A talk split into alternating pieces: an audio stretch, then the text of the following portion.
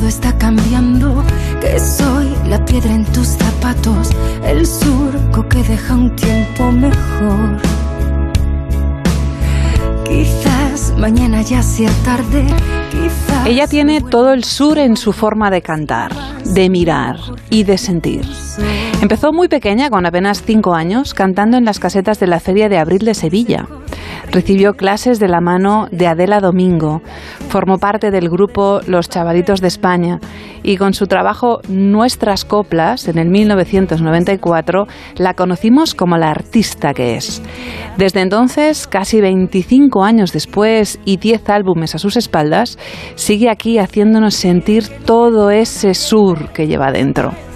Hoy en nuestro En Escena tenemos a Pastora Soler. Hola, Pastora. Hola, muy buenas. Pues, hola, Arturo. Hola, hola, ¿qué tal? También yo. También Hola, estás.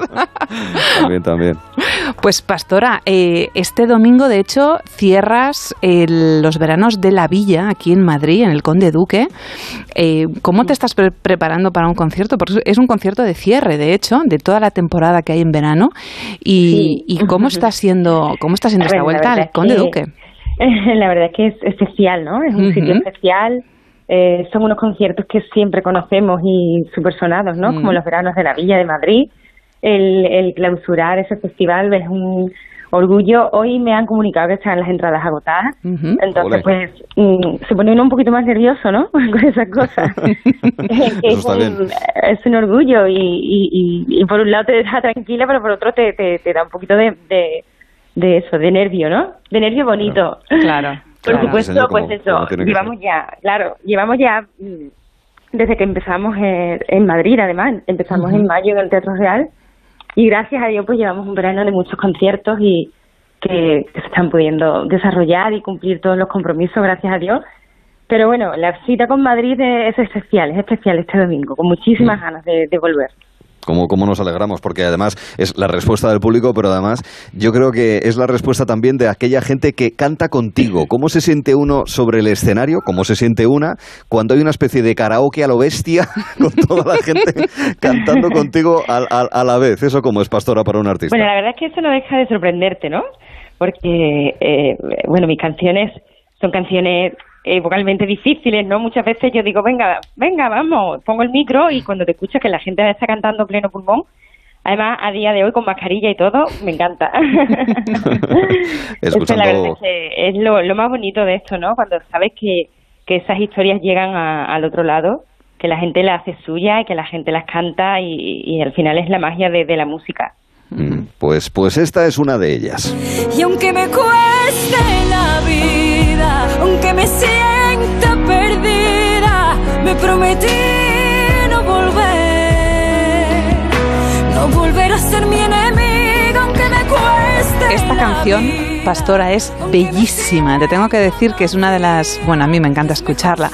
Y, y me gustaría hacerte un... Bueno, de hecho, como una pequeña prueba, ¿no? Eh, si, si yo te digo, si no existiera la canción como expresión artística, ¿qué habría que hacer? ¿Tú qué harías? ¿Lo inventarías?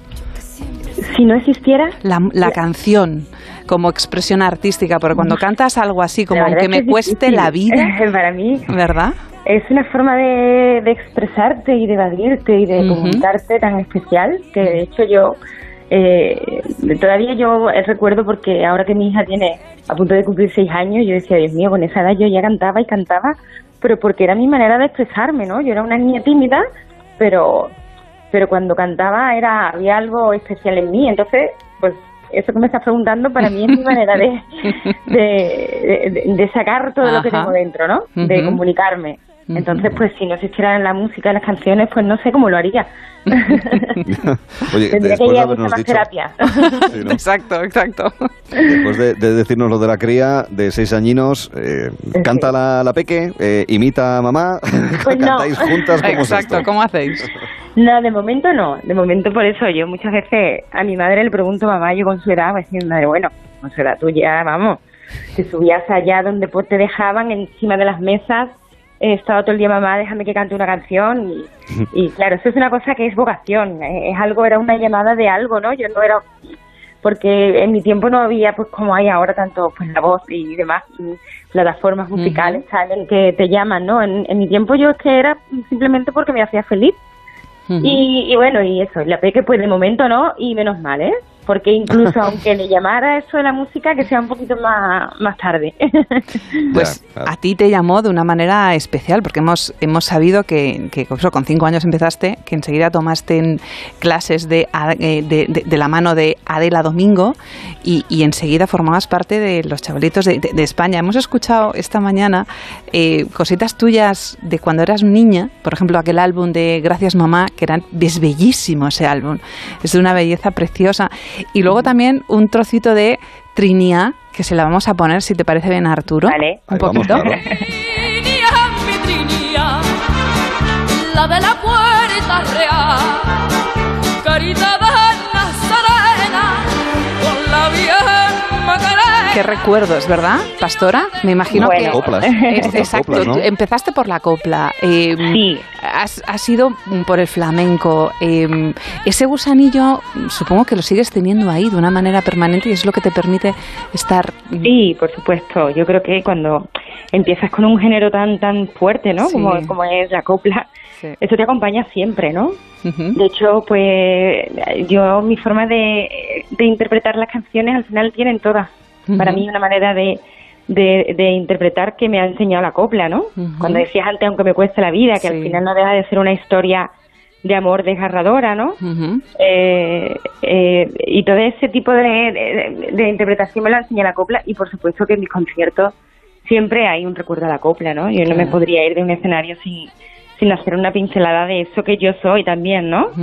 Eh, yo quizás fue lo primero que hice. Eh, he estado continuamente intentando evolucionar, buscando mi identidad artística, mi sonido, pero pero todo desde esa base y eso eso me acompañará toda la vida. Mm. Como se dice también en la cocina, que antes de hacer esferificaciones y helados con nitrógeno, Claro, beberlo. uno, tiene, uno tiene que saber guisar. Es decir, uno tiene que hacer un Siempre sofrito. Claro, en el baile guay, eh, lo primero Sí. hay que, que tener una formación clásica, pues, lo mismo. ¿no? Sí, sí. Siempre estos géneros que son tan puros, pues marcan mucho. Hay que, hay que tener una, hay que tener una base. Oye, qué penina, eh, mencionábamos anteriormente que ya empezaste a cantar en la Feria de Abril de Sevilla, a ver si el año que viene ya hay feria, ¿verdad? Porque eso Pues se, sí. se echa muchísimo de menos, ¿no, Pastora? Sí, la gente aquí, tanto la feria como el Rocío, la Semana Santa, que, que son como... eh, se vive con mucha intensidad, ¿no? Y son como, yo creo que dentro de, de lo duro que se hace en lo- un año entero, pues son como pequeños oasis dentro de, de un año de trabajo y demás, ¿no? Y, y, y sobre todo que la gente pues lo vive con mucha pasión, mucha alegría y, y a ver, a ver, yo creo que, que va la cosa bien encaminada, ojalá, ¿no? A ver, a ver, a ver si es verdad. Necesitamos fiesta y necesitamos más músicas. Si es buena, dámela, dámela, dámela ya, que me la beba. Si es buena, dámela, Este, este tema fue un bombazo en el tercero de tus, de Lo tus álbumes. todos. Lo hemos bailado todos, Pastora. Sí. Este, bueno, fue un temazo, un temazo total y te colocó en el panorama musical nacional. Eh, ¿Has encontrado, es, porque claro, pa- pasar del anonimato a, a que te conozca todo el mundo, es difícil encontrar ese equilibrio? eh, entre bueno ser un artista pero luego también tener tu faceta personal Claro. y tu familia y Sí, además yo creo que es primordial y esencial, ¿no? El, el- el tener primero una vida eh, personal eh, equilibrada Claro. y, y rica, ¿no? En, en- en muchas cosas, en familia, en sentimientos, y después de ahí se bebe para, para después llevártelo a la música. Eh, yo en mi caso, eh, como todo fue tan poco a poco en realidad, porque ese álbum que hablabais de copla, yo tenía Ujú. 14 años. Mm. eh, después tuve mi primer desengaño en la música porque hice un segundo disco ya que me alejaba de la copla y estuve un tiempo pues que me, me- me matriculé en, en la universidad y se- empecé a hacer historia del arte y me quería alejar un poco de esto, pero nada, imposible, porque cuando te llama la música te llama. Y aquí llegó este disco, ¿no? En el que eh, pues esa lucha por encontrar un sonido personal eh, se empezó a empezó a florecer, ¿no? Y es verdad que con esa edad que yo tenía 19 años, pues empezar a, a escucharte cuando salías de noche a tomarte una copa con tus amigas, ¿no? Pues era como algo súper eh, nuevo para mí, ¿no? Claro. Pasar de que la gente me había empezado a conocer por cantar copla con una banda de cola, ahora de repente sonar por la noche, ¿no? Claro, en los bares, sí, sí. Eh, fue una etapa muy muy bonita, muy divertida y sobre todo pues sí, empezar a empezar a ser conocida, ¿no? A tener un éxito del que vas girando. Es muy interesante esto que dices, y te pregunto porque lo has comentado ya dos veces, Pastora, eh, y no me parece que haya sido algo así tangencial y, de pasada. La importancia de tener una identidad a, la, a, la, hora de, cantar. Eh, y tú, tú, la tienes desde hace ya muchos años, Pastora, o sea, quiero decir, no solamente por esa, ese chorro de voz que tienes, que es una envidia, eh, sino porque, en fin, te, reconocemos, ¿eh, Pastora? Sí, sí, pero yo digo que a mí me ha costado, ¿eh? de verdad.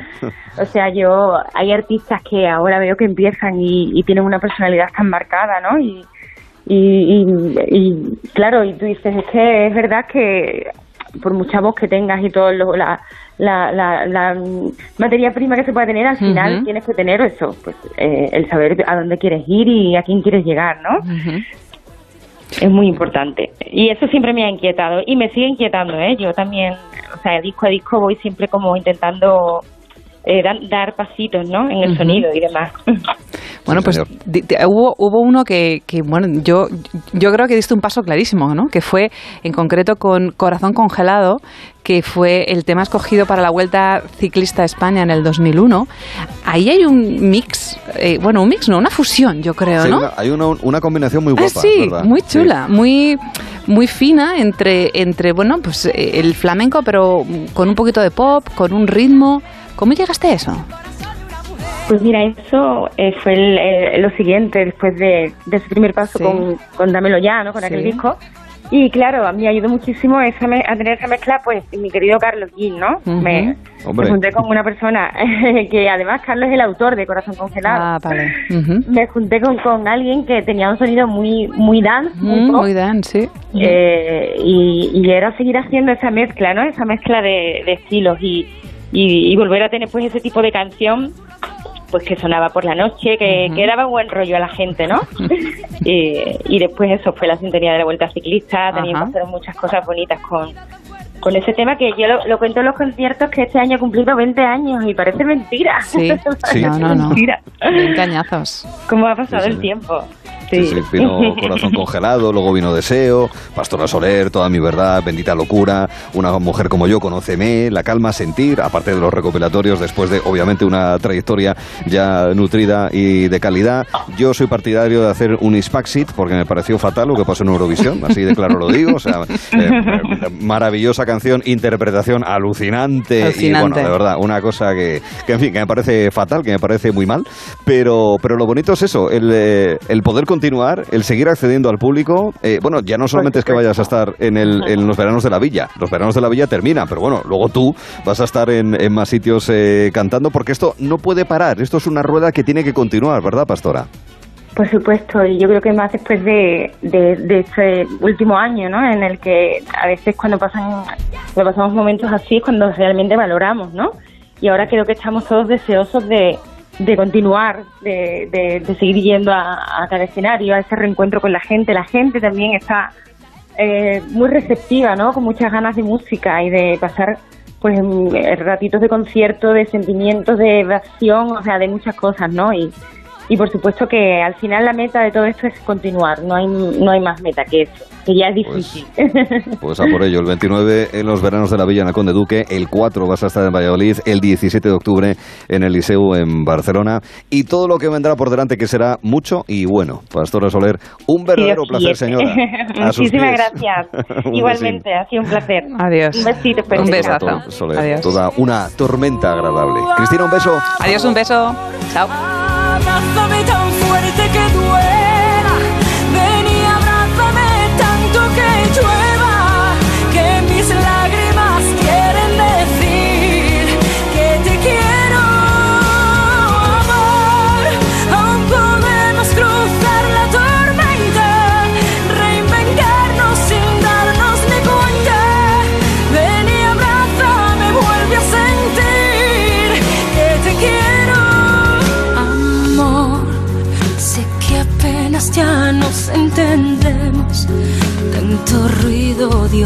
Al silencio, silencio que es la voz de quien deja de oír amor. Sé que siempre he llegado muy tarde, que tampoco fue fácil amarme sin llorarme, pero nunca dejé de vivir a corazón abierto por ti.